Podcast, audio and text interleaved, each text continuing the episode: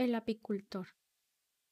Un ladrón se introdujo en casa de un apicultor durante su ausencia, robando miel y panales. A su regreso, el apicultor, viendo vacías las colmenas, se detuvo a examinarlas. En esto, las abejas, volviendo del libar y encontrándole allí, le picaron con sus aguijones y le maltrataron horriblemente. Malditos bichos, les dijo el apicultor.